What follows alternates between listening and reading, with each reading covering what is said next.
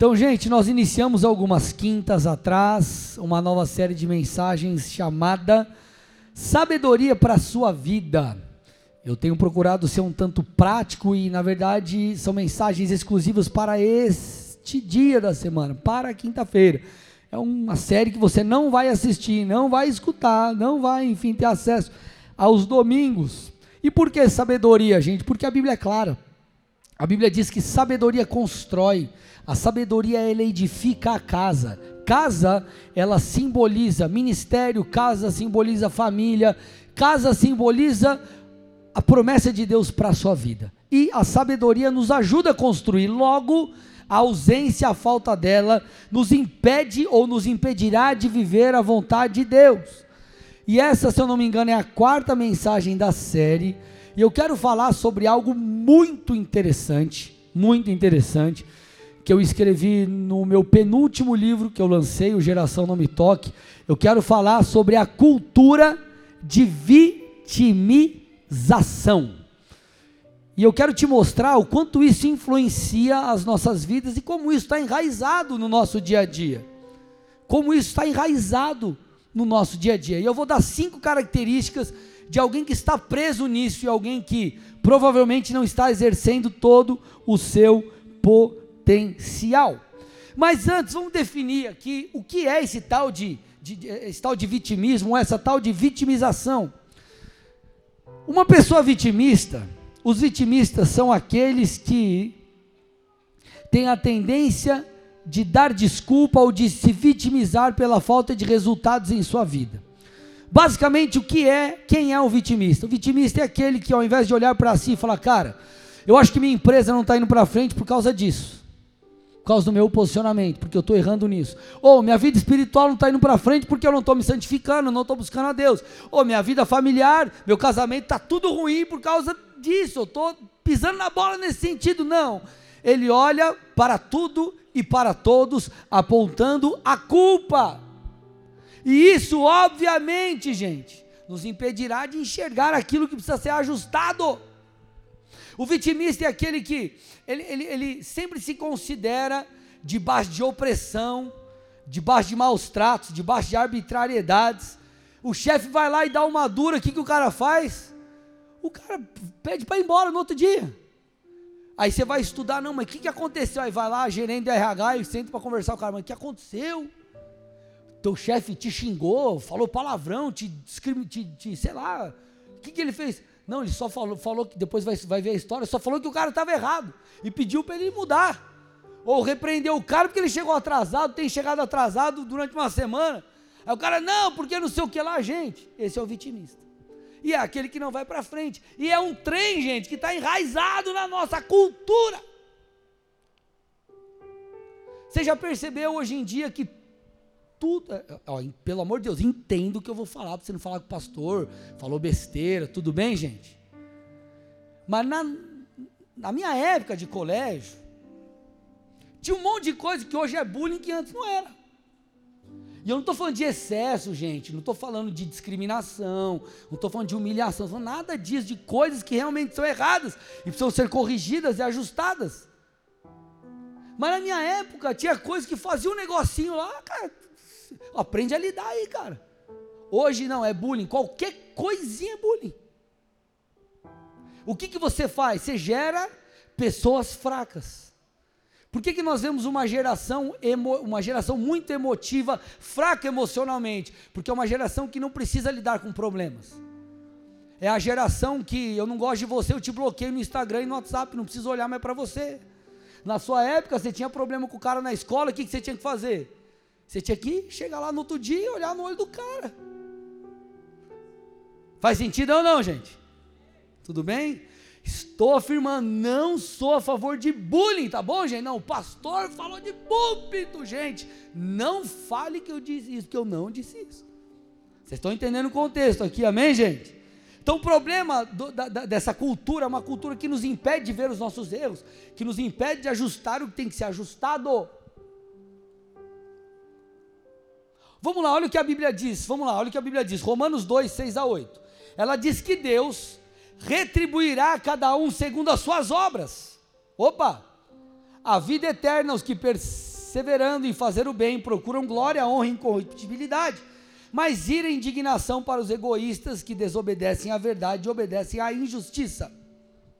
Vamos lá, gente. Se Deus ele retribui, Deus nos permite colher segundo as nossas escolhas, nós podemos esperar, esperar uma boa colheita.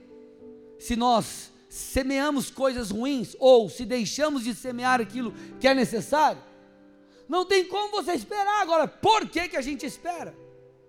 Porque nós vivemos muitas vezes em uma cultura de coitadismo e de vitimização, porque o vitimista ele acha que é injusto. O cara está colhendo eu não estou colhendo. A pergunta que você tem que fazer não é se é justo ou injusto, a questão é: você está fazendo o que o outro fez? Vocês estão aqui, gente?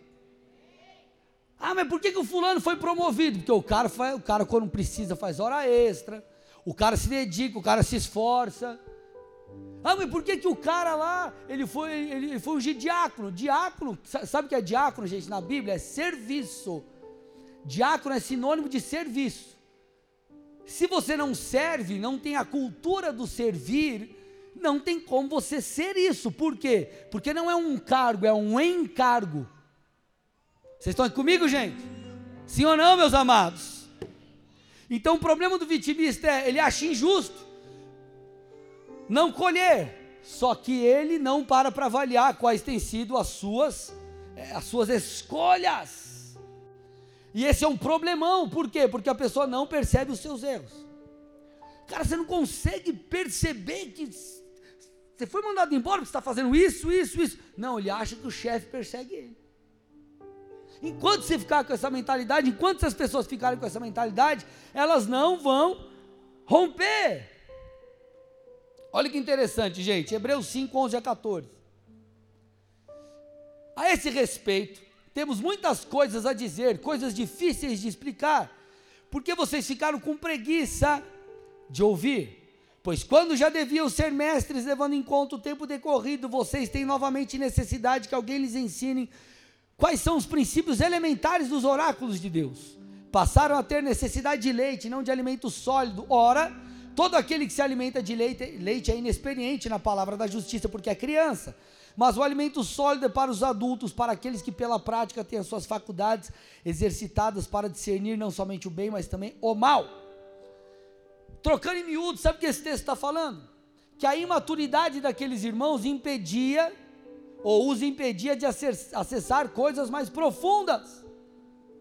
Então a imaturidade, a falta de ir além, o não ser maduro o suficiente para os impedia de viver a medida que Deus tem. Você já, já parou para avaliar a sua vida? Eu te pergunto: será que você não chegou onde Deus quer que você chegue por uma questão de falta de maturidade? Ou por uma questão de falta de posicionamento, ou falta de correspondência para com a palavra?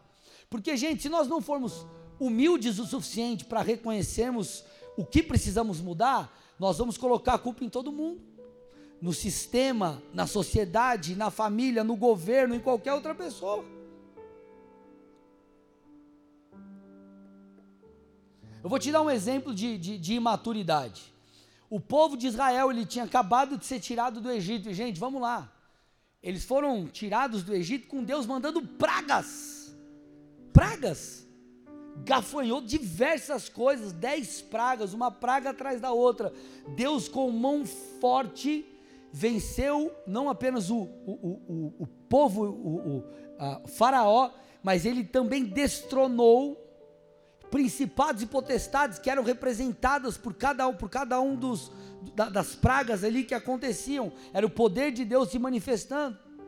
Então o povo tinha que olhar e falar: Deus, obrigado por aquilo que o Senhor fez. Qualquer desafio que nós venhamos a enfrentar agora que estamos libertos, o Senhor vai fazer, porque o Senhor nos tirou do Egito. O Senhor fez algo impossível. Só que enquanto o povo fugia, olha o que aconteceu, gente. Êxodo 14, 8 a 12. Porque o Senhor endureceu o coração de Faraó, rei do Egito, para que perseguisse os filhos de Israel. Saíram marchando para, é, para que perseguisse os filhos de Israel. Porém, os filhos de Israel saíram marchando corajosamente. Os egípcios os perseguiram com todos os cavalos e carros de guerra de Faraó. Os seus cavaleiros e o seu exército os alcançaram acampados junto ao mar, perto de Pirairote, diante de Baal-Zephon. E chegando Faraó, os filhos de Israel levantaram os olhos, e eis que os egípcios vinham atrás deles, e ficaram com muito medo. Então os filhos de Israel clamaram ao Senhor, disseram a Moisés: Será que foi por não haver sepulturas no Egito que você nos tirou de lá, para que morramos neste deserto? O que foi que você fez conosco, tirando-nos do Egito? Não foi isso que dissemos a você no Egito? Deixe-nos em paz para que sirvamos os egípcios, pois teria sido melhor para nós servir os egípcios do que morrer no deserto. Então, ao invés do povo falar assim, não, Deus me tirou do Egito e agora eles estão nos perseguindo aqui, mas Ele vai nos dar vitória também. O que, que eles fizeram? Eles disseram: não, mas era melhor a gente ter ficado lá do que sofrer essa perseguição, do que passar por isso, do que passar por esse sofrimento. E quantas vezes nós agimos assim? Ao invés de nós olharmos para trás e falarmos, eis os gigantes que Deus nos ajudou a derrubar lá, eles serão também derrubados agora, porque Deus é comigo. Não, nós nos vitimizamos. Esse é o problema da falta de resultado na vida de muitos.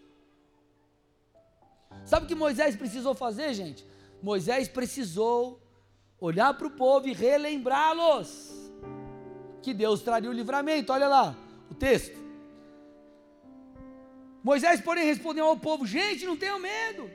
Fiquem firmes e vejam o livramento que o Senhor lhes fará no dia de hoje, porque vocês nunca mais verão esses egípcios. O Senhor lutará por vocês.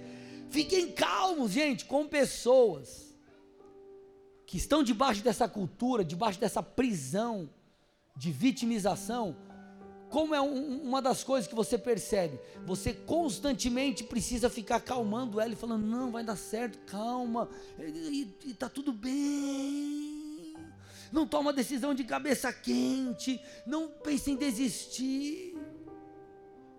Por quê? Porque a pessoa ela fica colocando a culpa em todos e ela não entende que ela precisa aprender a lidar consigo mesma. Pessoas que estão debaixo dessa cultura, elas não sabem lidar com nãos, elas não sabem lidar com as frustrações.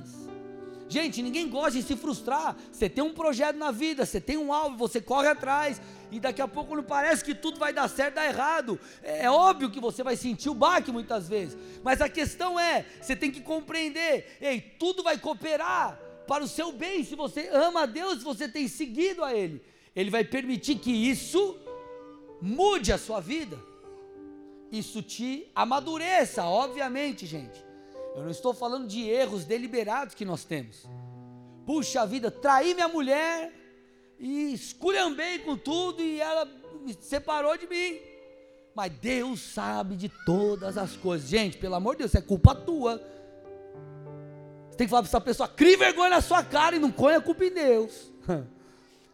Agora, a gente está, cara, nós estamos sendo da vontade de Deus e passamos por frustrações, passamos por situações. Cara, você recebeu um não quando você achou que você ia receber um sim, ei, meu irmão, respira, respira, amadureça com essas situações, porque a imaturidade vai impedir de chegar a lugares altos. Você consegue imaginar alguém imaturo emocionalmente sendo CEO de uma multinacional? Primeiro problema que der, ele vai, vai pedir para sair na mesma hora.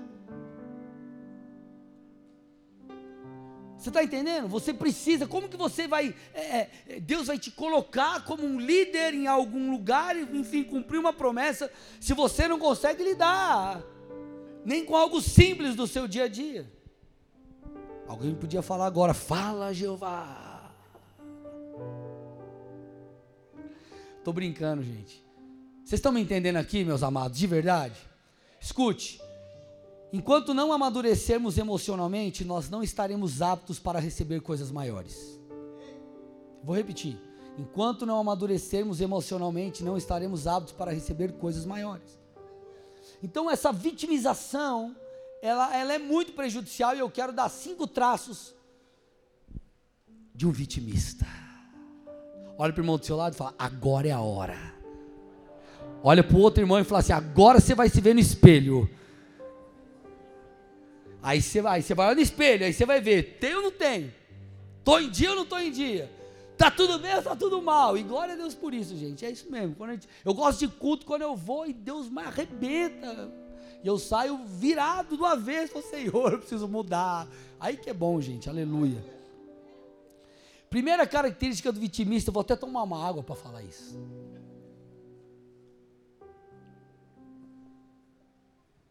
Isso aqui é sabedoria para a sua vida, amém, gente? Deixa eu te contar uma coisa. É, eu escutei pelo menos de duas pessoas já na igreja testemunhos de que se tornou um líder, enfim, realmente alguém que cresceu profissionalmente por coisas que aprenderam na igreja.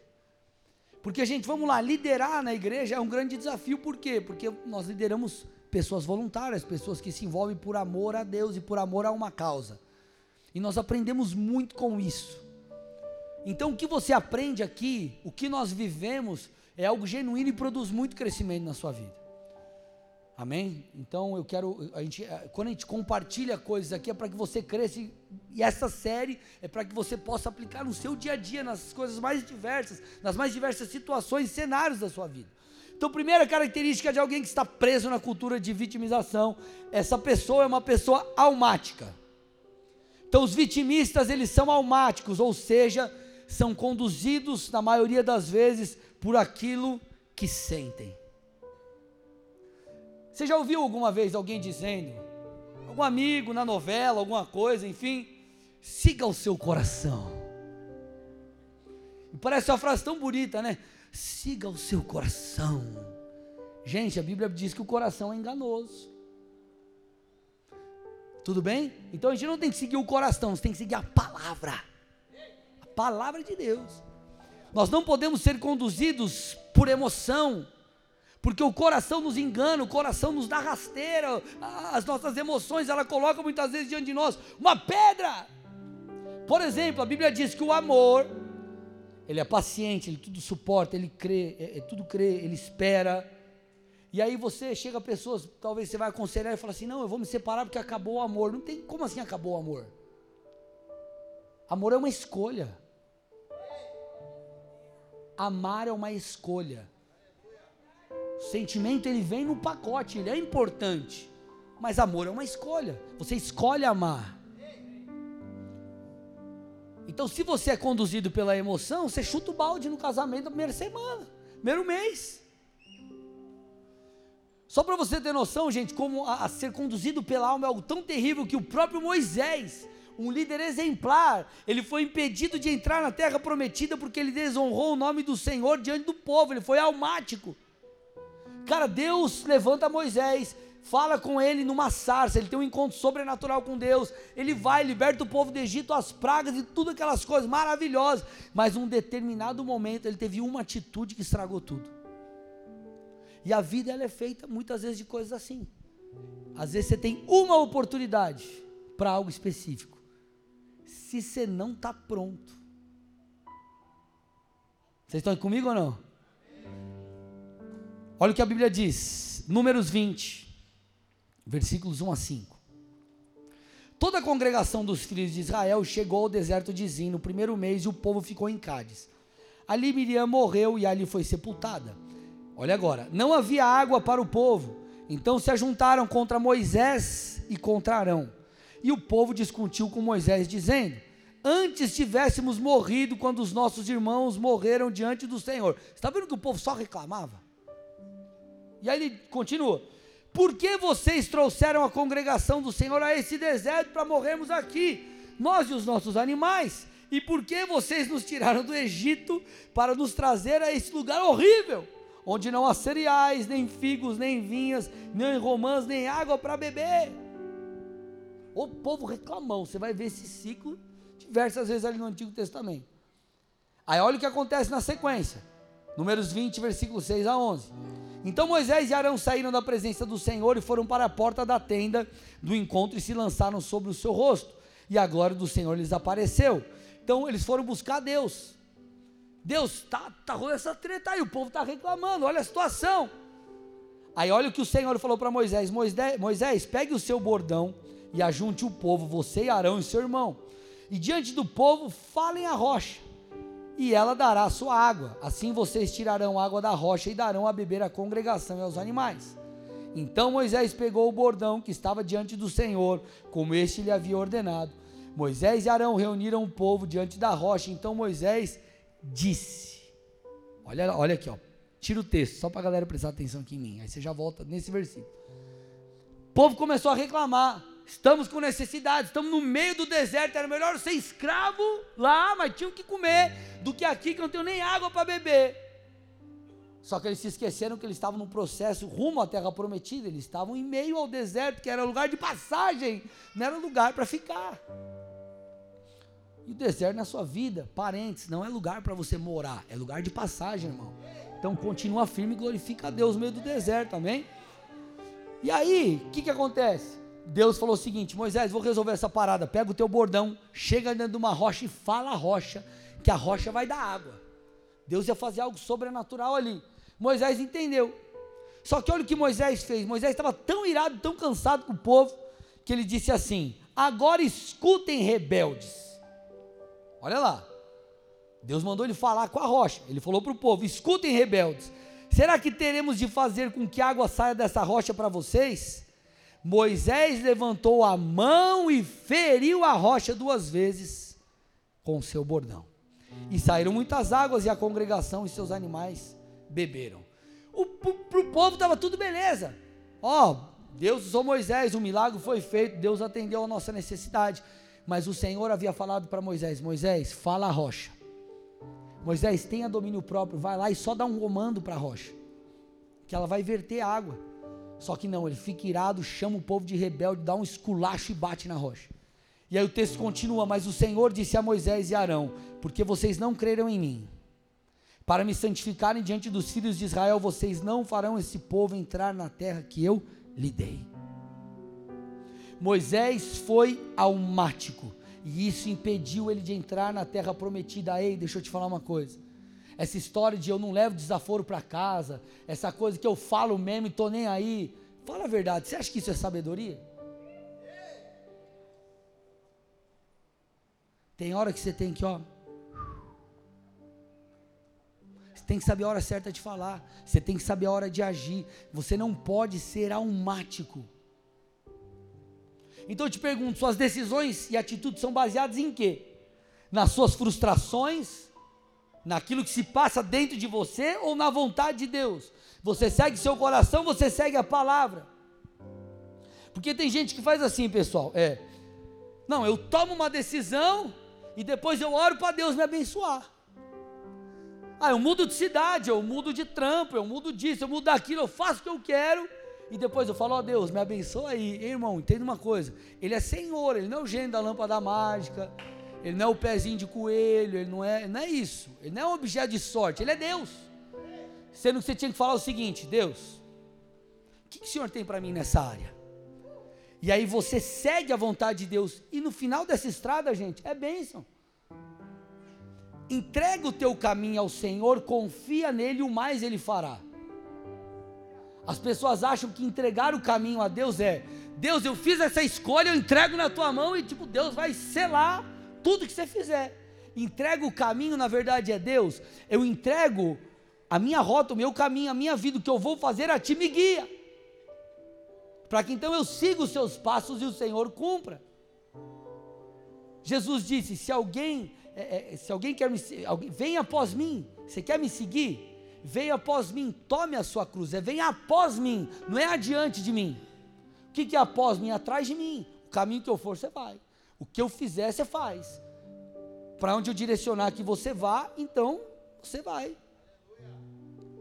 Então, gente, ser almático é furada. Vai te dar problema no casamento, vai te dar problema nos negócios, vai te dar problema na vida com Deus, vai te dar problema na sua liderança. Então, ei, aprenda a segurar a boca. Por isso que a Bíblia fala do domínio próprio. Um dos é o fruto, fruto do espírito composto por muitas, composto por muitas coisas, dentre os quais um é domínio próprio. A Bíblia fala: se nós refreamos a língua, nós refreamos todo o corpo. Você já percebeu que às vezes você está passando por uma situação difícil e você está lidando com aquilo, você está conseguindo lidar. Quando você começa a falar, murmurar, parece que inflama aquilo dentro de você e a coisa se torna pior causa da sua língua. Estou dizendo que a Bíblia diz. Ela inflama todo o corpo. Ela, ela a língua é complicado. Com ela você produz vida ou você produz morte. Então olhe para o irmão do seu lado e fala: não seja almático. Segunda coisa que nós vemos de uma cultura de vitimização é as pessoas, os vitimistas, eles não aceitam ser repreendidos. Eu te pergunto, você é alguém que aceita a correção? Você é alguém que, se, que aceita ser corrigido? Porque, gente, vamos lá, a, a, essa questão da repreensão, ela fala sobre coisas internas, sobre o estado meu e teu interno, e ela também, ela já vai dar o destino, é, ela já vai mostrar se você vai chegar lá ou não. Ela fala sobre onde chegaremos. Sabe por que eu estou te falando isso? Porque se você não aceita a correção, você não vai mudar. E se você não mudar, você não chegará onde Deus quer que você chegue. Não aceitar correção, gente, é orgulho. E o orgulho é uma das coisas que a Bíblia mais fala contra.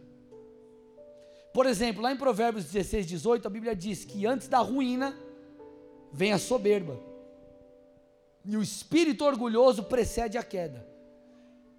Não, eu falei que vai ser assim, vai ser assim até o final.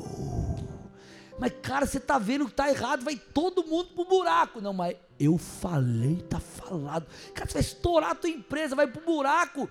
Chega e fala, gente, eu errei, recalculando rota, vamos lá. Olha o que ele está falando, está dando um indício. Ele está falando, antes da ruína vem a soberba. Então, o orgulho, ele já mostra que a gente não vai chegar no destino. Antes da ruína, vem a soberba, então tá lá, alerta, soberba, orgulho. Aí o cara acha que ele vai chegar lá do outro lado. Não vai chegar. Por quê? Porque a repreensão é algo bíblico e ela é bom, ela é boa. Provérbios 13, 1: O filho sábio ouve a instrução do pai, mas o zombador não dá ouvidos à repreensão. Então, como você age quando alguém te corrige? Teu chefe, se você mora com seus pais, papai. Se a patroa às vezes chega e fala assim: amor, ó, o negócio tá meio assim. Ou se o patrão fala: ó, mulher. Será que você tem um coração ensinável? Provérbios 15, 5. Ou melhor, Provérbios 3, 11 e 12. Meu filho, não rejeite a disciplina do Senhor, nem se aborreça com a sua repreensão. Porque o Senhor repreende a quem ama, assim como o pai repreende o filho a quem quer bem. Provérbios 15, 5: O insensato despreza a instrução de seu pai, mas o que aceita a repreensão consegue prudência. Olha lá. Consegue prudência. Então, como você lida com as repreensões? Seu coração é um coração ensinável ou não? Qual é a sua reação? Porque a, a reação, ela fala sobre a nossa condição interna. O chefe falou, você já quer esculhambar, já quer ir para treta, quer discutir. Sonda seu coração, orgulho. Agora, lógico, chegou e falou algo, não, te culpou de algo que é injusto, você vai chegar e falar, não, peraí, não foi assim. Aí é normal, gente, é conversa, aí é negócio natural. Agora, você está errado, você foi repreendido, como você reage? Sem um coração ensinável, você não será transformado o suficiente para voar alto. A Bíblia diz que a vereda do justo, o que, que é vereda? O caminho, a rota. Ela é como a luz da alvorada, que vai se tornando cada vez, uma luz cada vez mais forte. Então o solzinho da manhã nasce lá, está tudo escuro, ele vai nascendo, até que ele chega em sua plenitude. O nosso caminho ele é assim. A vida, a nossa vida passa por processos e por etapas. E se nós não aprendemos a lidar com os processos, se nós não aprendemos com os erros, nós não chegaremos lá. Sabe por que, que eu estou te falando essa questão da repreensão, gente? Porque Deus escolheu usar pessoas para nos transformar. Mas, pastor, meu negócio é o seguinte: eu não ouço ninguém, não, eu só ouço Deus. Tudo bem, olha para a palavra, você vai ver Deus levantando líderes. Na igreja primitiva, Moisés como líder, os juízes como líderes. Deus trabalha dessa forma, Deus usa pessoas. Então, se você fala, não, não ouço ninguém, só ouço Deus, só se Deus aparecer na minha frente, mandar um anjo aqui, ó, e um anjo com a camisa do Atlético, amarrado, é demônio, pastor, não estou brincando, é benção. Não, porque tem gente que pede uns sinais assim, Deus, eu só vou se aparecer um anjo com a camisa do Brasil, com seis estrelas. Oh, glória, aleluia. É. Receba, né? É isso aí. Olha o que a Bíblia diz, Provérbios 27, 17. Assim como o ferro afia o próprio ferro, as pessoas aprendem umas com as outras. Você está lá, ó. Você tem uma baita oportunidade de crescer. Sabe que às vezes está raspando aqui? Porque tem coisa aqui que sobressalente, o outro também, eles ficam lá.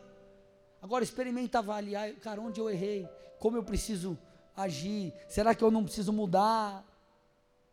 Agora o vitimista ele faz o quê? Não, eu nunca estou errado.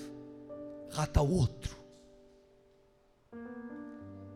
Eu nunca errei. Mamãe falou que eu nunca errei. Mamãe fazia todinho antes de eu dormir e falava, filho, você é um príncipe. Não, estou brincando, estou exagerando para vocês darem risada. Vocês estão me entendendo, gente? Tudo bem?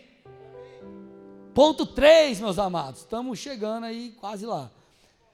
O vitimista, o cara que está debaixo da cultura de vitimização, ele vive dando desculpas. Desculpa para tudo.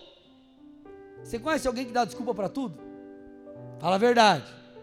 Conheço, pastor. Desculpa para tudo. Cara, por que você não foi treinar? Cara, não fui treinar porque acabou meu whey. Cara, come frango depois, cara, sei lá. Ah, não fui para a igreja por quê? Porque choveu três horas da tarde, meu irmão, o culto é às seis. Não, mas eu ia molhar os meus pés. Por que, que você não sei o que? Ah, porque não sei o que lá. Ah, porque não sei o que? Porque não sei o que lá. Gente, de verdade, seja sincero. Você acha que uma pessoa que dá desculpa para tudo, ela vai viver coisas incríveis? Seja sincero, não vai. Com certeza não. E por que que a gente age assim? Eu lembro na época da faculdade, sou formado em direito, tinha uma menina, é, eu não lembro se era na minha sala ou na sala de outra pessoa ali, mas enfim, ela vendia bombom para pagar a faculdade. Bombom para pagar a faculdade. E aí tem gente que só apertar daqui, apertar dali um pouquinho, consegue fazer e dá desculpa, fala que ah, não consigo estudar porque eu não tenho, não sei o que lá. Você já foi atrás para ver?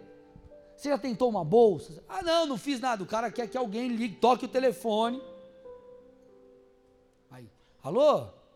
Ou então, não, eu estava aqui orando e Deus me deu teu nome, Deus me deu teu telefone, Deus me deu o curso que você quer fazer, Deus falou comigo a faculdade que você quer fazer, e Deus mandou te ligar e mandou eu fazer a matrícula e tá feita. É só você ir lá e começar o curso que começa daqui 10 dias, das 7 da noite às 10. Beleza? Ó, e ainda depositei na tua conta as passagens de ônibus ou o dinheiro do Uber, se você preferir.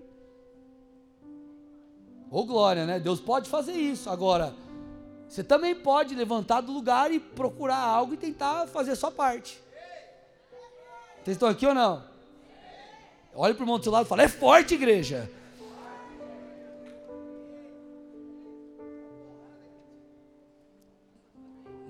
Pastor, mas na Bíblia fala desse lance de desculpa. Fala, irmão, vou te mostrar.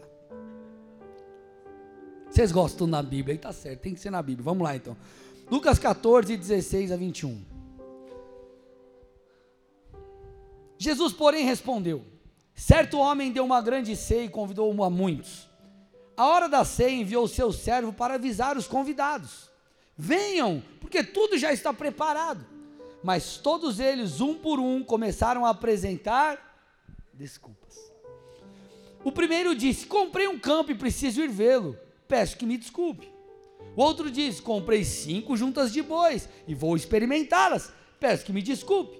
E outro disse: Casei-me, por isso não posso ir.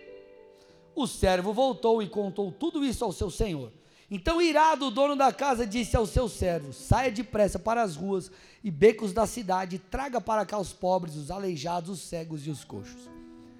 Gente, esse texto é um trecho da parábola da grande ceia. O contexto aqui, na verdade, era Jesus explicando, falando sobre a inclusão dos gentios no propósito divino para a humanidade. Então, o Senhor não queria alcançar apenas os judeus, mas todos os demais povos, e ele explica isso. As parábolas falavam do funcionamento do reino, de tantas coisas. Só que também fala para mim e para você de ou fala para mim para você sobre isso que nós temos conversado aqui. E o que, que nós percebemos? Os convidados diante de uma grande oportunidade. Um grande banquete foi feito para eles, eles foram convidados para aquilo, convidados de honra, mas eles disseram não. Não porque não podiam de fato, mas deram desculpas. Mas pastor, como que você sabe que eles deram desculpas? Vamos lá. O primeiro falou, gente, que eles não poderiam ir porque haviam comprado um campo e precisava vê-lo. Quem compra, gente, uma propriedade antes de ver? Pastor, mas ele pode acessar o site, internet, WhatsApp, vídeo. Gente, você não está em 2022. Então falando da Bíblia. Tudo bem? Não tinha booking, não tinha decolar, não tinha imobiliária X bolinha Z, app, Google Maps. Quem compra uma propriedade sem ver? Não, mas o, o cara lá mandou um. Não tinha o WhatsApp, gente, para falar: tô com a oportunidade agora. Ou você compra ou você não compra. E ainda que ele tivesse comprado sem ver, não havia tamanha urgência, porque a propriedade já tinha sido adquirida. Então eu vou para o banquete, amanhã eu vou lá ver a propriedade. Desculpa! Ele poderia ter ido para o banquete. O segundo, deu desculpa falando que havia comprado algumas juntas de bois e precisava experimentá-la. Gente, ninguém comprava gado ali sem primeiro examinar os bichos. Desculpa. O terceiro afirmou que havia, tinha casado e não poderia ir. Posso falar aqui uma coisa? Deixa eu tomar água.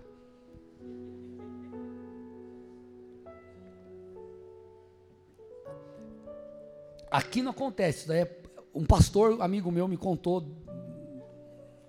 a do norte do Brasil. Ele falou assim, cara, mas tem uns caras na minha igreja que os caras eram ponta firme, o cara casou, velho, lascou. Não vai mais para a igreja, não se envolve mais no ministério, e não faz mais nada. Olha para o irmão do lado e fala, casou. Mas o casamento não era para ser bênção, gente, não era para potencializar. A patroa de casa, ela potencializou, me potencializou. E eu com certeza potencializei muito mais ela, aleluia. Brincadeira, foi o inverso, foi o inverso, foi o inverso, tem que concordar. Ela me potencializou demais. E olha que interessante, o homem, naquela época, recém-casado, ele estava isento do serviço militar e de outros encargos. Lá em Deuteronômio você vê isso, Deuteronômio 24, 5. Olha que molezinha, olha lá. O homem recém-casado não sairá à guerra, nem lhe será imposto qualquer encargo. Durante um ano ficará em casa e fará feliz a mulher com que se casou. Entenda bem, fazer feliz. Vocês entenderam o que o texto está falando, aleluia. Só que isso não impede, não impede ou não impedia eles de se envolverem socialmente. Então, bé, desculpa. Eu te pergunto, quais são as suas desculpas, se você as tem dado? Para não estudar, para não servir, para não orar, para não ir para a igreja, para não santificar, para não perdoar, para não largar o vício, para isso, para aquilo, para não empreender, para não, não, não fazer o teu melhor na, na empresa, no teu trabalho. Qual é a tua desculpa? Porque, gente, no final das contas, a desculpa, ela pode ser uma história, na verdade, a desculpa, a desculpa é uma história bem contada de nós para nós mesmos, que por um breve período ela traz alento para o nosso coração, mas no médio prazo, no longo prazo, sabe o que acontece? Ela revela e mostra que você ficou para trás. Porque para você chegar lá, você tinha que ter mudado. Mas você não mudou, você contou uma história para acalmar seu coração. Vocês estão aqui ou não? Você pode dar um glória a Deus aí ou não? Quarta e penúltima coisa. Quem está debaixo dessa cultura vive colocando a culpa nos outros. Ele está debaixo daquilo que eu chamo de síndrome de Adão e Eva. Síndrome de Adão e Eva. O que, que é isso? Vamos lá. Qual foi a ordem, uma das ordens do Senhor para Adão e Eva no jardim do Éden? Ele disse assim, ó: Não coma do fruto da árvore do conhecimento do bem e do mal. Está lá em Gênesis 2. Isso. Contudo, o casal foi tentado, primeiro a mulher, depois o homem, e eles cederam. Qual foi o resultado desse erro? Gênesis 3, 7 a 11. Então os olhos de ambos se abriram e perceberam que estavam nus. Por que perceberam que estavam nus? Porque antes eles andavam nus, só que não havia malícia, então eles não, havia, não percebiam isso. Mas com o pecado eles perceberam. Costuraram folhas de figueira e fizeram, para, fizeram cintas para si. Ao ouvirem a voz do Senhor Deus que andava no jardim quando soprava o vento suave da tarde, o homem e a sua mulher se esconderam da presença do Senhor Deus entre as árvores do jardim. E o Senhor Deus chamou o homem e lhe perguntou: Onde você está? Ele respondeu: Ouvi a tua voz no jardim, porque estava nu, tive medo e me escondi. Deus perguntou: Quem lhe disse que você estava nu? Você comeu da árvore do, você comeu da árvore da qual ordenei que não comesse. Então Deus chama Adão o sacerdote, ali da relação, mesmo a mulher tendo comido primeiro do fruto, e perguntei: o que, que aconteceu? Agora, olha a resposta do camarada, gente. Olha a resposta do cara. Então o homem disse: A mulher que me deste para estar comigo, ela me deu da árvore e eu comi. A resposta do camarada. Deus chega para ele e fala: Cara, o que, você fez, cara? Você comeu do fruto da árvore que eu falei para você não comer. Ele falou: Comi, mas a culpa é dela. Ela me deu do fruto e eu comi. Aí Deus vira para a mulher e fala assim: Mulher, o que, que você fez, mulher? Olha o que a mulher falou. A serpente me enganou e eu comi. Ninguém assumiu a responsabilidade desse troço, gente. Adão Deveria ter assumido a culpa e não assumiu. E Eva muito menos. O homem colocou a culpa na mulher e a mulher colocou a culpa na serpente. Você tem posto a culpa em quem?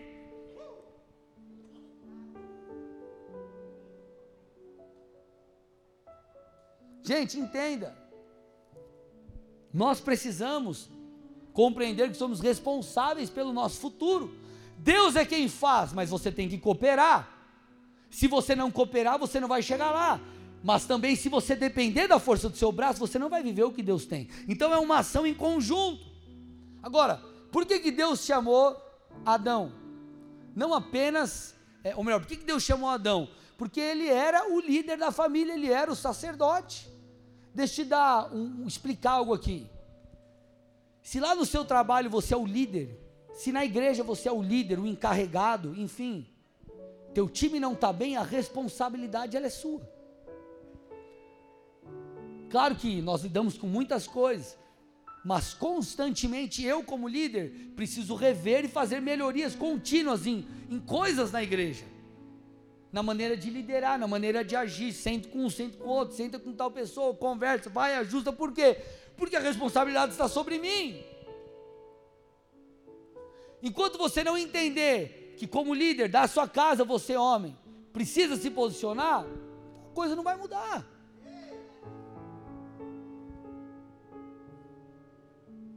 Enquanto você não entender que é responsável para cooperar com Deus e construir o futuro que o Senhor prometeu, você não vai sair do lugar. Então não coloque a culpa nos outros. Assuma aquela que é a sua culpa. Assuma a sua responsabilidade. Vocês estão aqui ou não, gente? Quinta e última coisa. Aquele que está debaixo da cultura de vitimização, aqueles que estão debaixo dessa cultura, são adoradores do próprio eu. São adoradores do seu próprio eu. Eu costumo dizer que os vitimistas eles são ególatras. Ególatras. O que, que isso significa? Uma pessoa que está debaixo dessa cultura, ela quer estar no centro de tudo. Não sei se você conhece alguém, mas pessoas que elas tudo precisa ser feito do seu jeito e no seu tempo. Você conhece alguém assim? Tem que ser do meu jeito, tem que ser no meu tempo. E se não Deus não fizer assim, eu tô de mal de Deus. É sério? Sério mesmo isso? O vitimista, ele, ele, ele quer estar no centro de tudo, o foco é ele. Por isso que não consegue lidar com as frustrações. Coisas como, por que o fulano foi promovido e eu não? Claro, existem injustiças muitas vezes. Ah, lá na empresa teve um esquema lá de um com o outro e não sei o que lá. Beleza, pode acontecer. Agora, muitas vezes é porque você não fez o que você não fez o que tinha que ter, ter sido feito. Só que não, a pessoa acha que tudo tem que ser em virtude dela. Porque tal pessoa foi ungida e eu não. Porque tal pessoa foi chamada para pregar e eu não. Porque isso, porque aquilo, porque aquilo outro. Olha para o irmão do seu lado e fala: O mundo não gira ao seu redor. Vamos lá, gente? Pode falar, fala de novo com força. O mundo não gira ao seu redor. Gente, olha aqui. Eu não vivo na Andrélândia, eu vivo no planeta Terra. E o planeta Terra tem 8 bilhões de pessoas. Você acha que só tem eu? Não, eu quero ser o mais usado do Brasil. Eu quero que todas as pessoas só me ouçam. Gente, pelo amor de Deus, tem muita imaturidade. Tudo tem que ser do meu jeito, para mim. Minha... Tem 8 bilhões de pessoas que Deus deseja alcançar e abençoar. Ou seja, vai ser tudo para você. Lógico, as promessas se cumprirão. E eu não estou falando que ah, você é mais um lá no meio da multidão. Obviamente, você é amado, você é escolhido por Deus, Deus tem um projeto lindo para você. Mas por mais bonitinho que você seja, você não é a bolacha do último, você não é a última bolacha do pacote. Olha para o pessoal do seu lado, sem malícia, tá? Nossa, é a irmã que eu queria orar. Não sei. Olha e fala assim: por mais bonitinho que você seja, Vamos lá, pode falar, gente. Por mais bonitinho que você seja, você não é a última traquinas. Vocês estão aqui, gente? Olha o que a Bíblia diz, 2 Timóteo 4, 3 e 4. Virá um tempo, e para mim esse tempo chegou já, tá? Virá o tempo em que não suportarão a sã doutrina. O que é a sã doutrina? A doutrina correta, o ensino correto da Bíblia da palavra de Deus das coisas. Pelo contrário, se rodearão de mestres segundo as suas próprias cobiças, como, sem, como que sentindo coceira nos ouvidos. Eles se recusarão a dar ouvidos à verdade, entregando-se às fábulas. Olha o que ele está falando: que chegaria um tempo, Paulo profetizando, Paulo já alertando Timóteo, que as pessoas elas não vão mais conseguir ouvir a verdade. Vai ser pesado demais, vai ser difícil demais. E o que, que elas vão fazer? Elas vão começar a perseguir ou procurar mestres segundo a sua própria vontade, a sua própria cobiça. Só que nisso elas vão se entregar a fábulas. Gente, você vai achar a igreja que acredita em qualquer coisa e prega qualquer coisa, que valida pecado e tantas outras coisas. Se procurar, você vai achar. Agora, está alinhado com a palavra? É a Bíblia que está sendo pregada de fato ou não? É a sã doutrina porque pode até usar a Bíblia distorcida. Mas é essa doutrina? Não. Então ele está falando, tome cuidado. E por que, que ele fala isso? Porque as pessoas nesse tempo elas são adoradoras do seu próprio eu. Tem que ser para mim, o culto tem que ser para mim. A célula tem que ser para mim. Deixa eu te falar uma coisa. Sabe por que, que você vai na célula? para ter comunhão, para se conectar com pessoas, para receber, mas também para dar, para compartilhar aquilo que você tem. O culto, nós preparamos tudo para que seja adequado, legal, para todo mundo bacana. Você vem aqui para ouvir uma palavra, está sentado numa cadeira confortável e tudo isso é muito legal. Mas nós não viemos é, para uma palestra, nós, nós viemos para um culto. E o culto é para quem? O culto é para Deus. Nós viemos para cultuar. Por isso que, quando nós entendemos, eu vou cultuar a Deus. Você está feliz ou você está triste, você vai cultuar. Está chovendo ou não, você vai cultuar. Nós não estamos indo, entenda, com muito amor que eu falo isso. Nós não estamos indo para o estádio. Você não está indo assistir uma peça de teatro, você não está indo no cinema. Você está indo para um culto. Culto é para Deus. Vocês estão aqui, gente? Então nós não podemos ser adoradores do próprio eu. Porque senão as coisas não aconteceram como eu esperava. A gente se frustra. Só que às vezes nós não paramos para avaliar e pensar, cara, será que eu não criei uma expectativa demasiada? Ai, pastor, sabe como é? Eu, eu, eu, eu, eu sei que eu tenho chamado para empreender, mas eu me frustrei. Mas por que, que você se frustrou, irmão? Me conta, não, pastor, é o seguinte, comecei um negócio, faz três meses, e eu estou frustrado, porque, sabe, eu tinha me programado para em três meses eu ir para Disney, sabe, pastor? E eu já tinha programado, ia comprar ingresso de todos os parques, ele ia dar uns 5 mil dólares, pastor, mais as as passagens e eu achei que eu teria mais uma grana para comprar. Pastor, assim, ó, eu projetei que em três meses de empresa eu ia ter uns 100 mil reais, assim, para fazer uma viagem legal, sabe, pastor? Mas eu me frustrei. Ô irmão, que mundo que você vive? Deus pode fazer? Pode, mas cara, será que você não viajou muito? Não, pastor, comecei a academia aí, fazer um exercício, mas eu me frustrei. Porque achei que em 15 dias eu ia estar shapeado. E eu não estou shapeado, pastor. Pastor, até comprei aquele negócio lá que vendia lá na televisão, que você coloca aqui no abdômen, e você senta na cadeira, ele fica assim. E eu ia, achei que ia ficar quadradinho, pastor, mas se olha na TV, os caras tá tudo trincando, usa aquilo, pastor. E faz oito dias que eu estou usando, e pastor, não estou com os quadradinhos na barriga. Você é jovem, talvez você não tenha visto isso. Como é o nome daquele troço? Como que era? Total Shape, você comprou, né, Du? Ah, cara, você comprou. Aí, ó, o Du comprou. Salve de palmas pro Du. O Du tem, aleluia. Eita glória. Ó, aí, Amanda, teu marido se entrega, Amanda. Meu Deus, deixa eu até tomar água aqui. Du, você. Cara.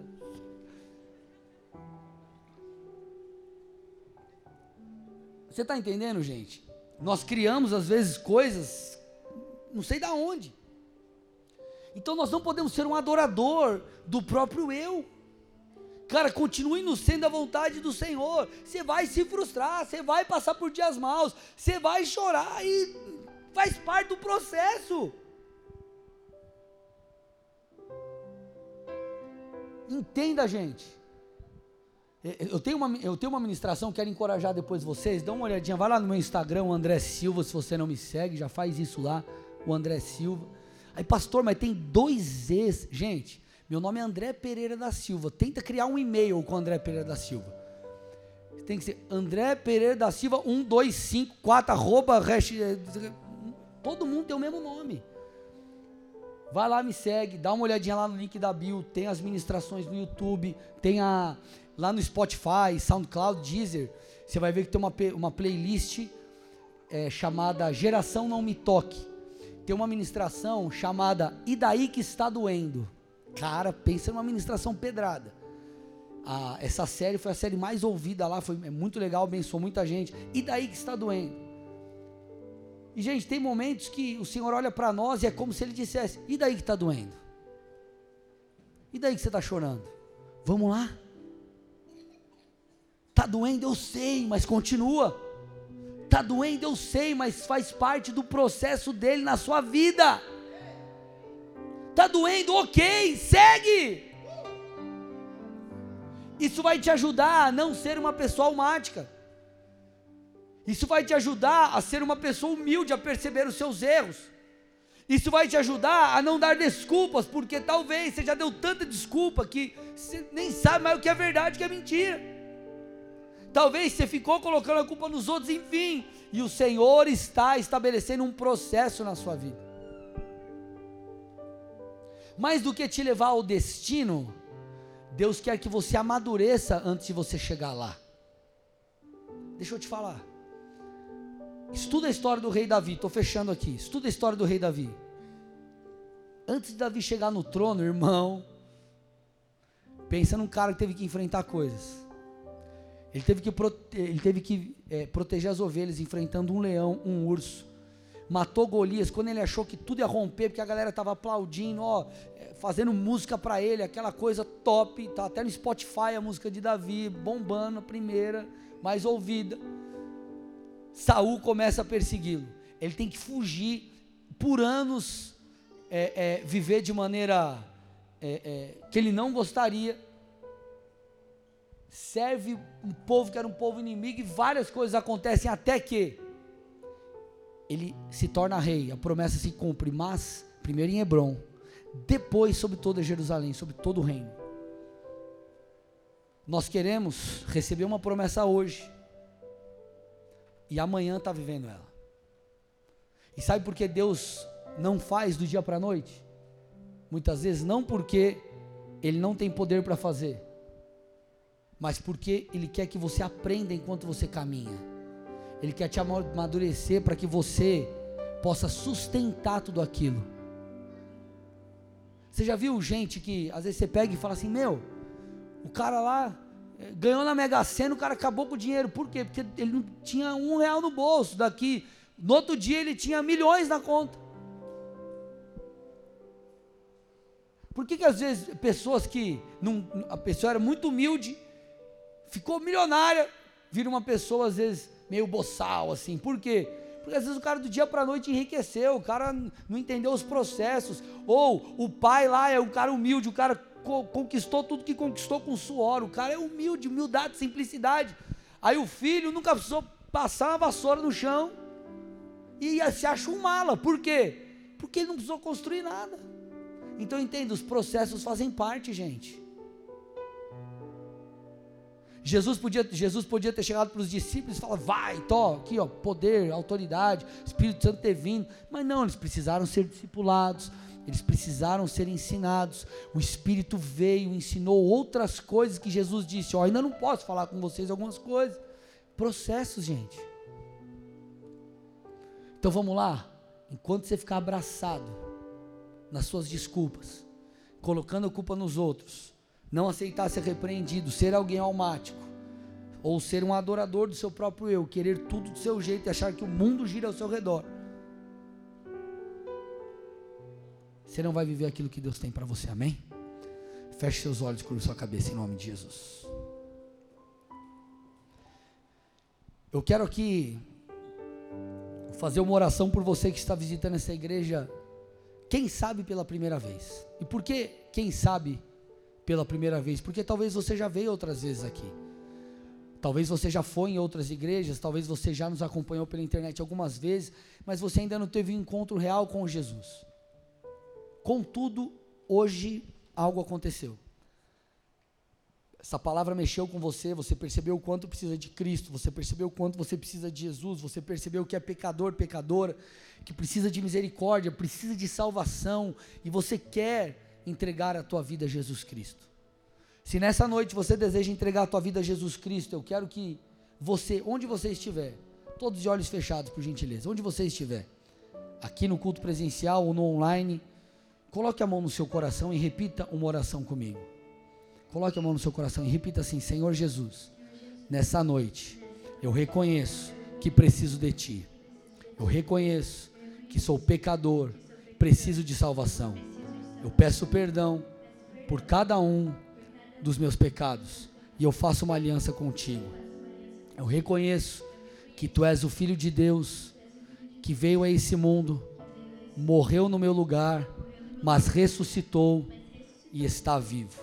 E a minha vida, o meu coração, o meu presente, o meu passado e o meu futuro, eu entrego em tuas mãos, em nome de Jesus. Meu Deus, eu entrego essas vidas a Ti agora, meu Pai. Senhor, olha para essa oração, olha para essa fé depositada, visita-os, enche-os com Teu Espírito, toca-os profundamente agora.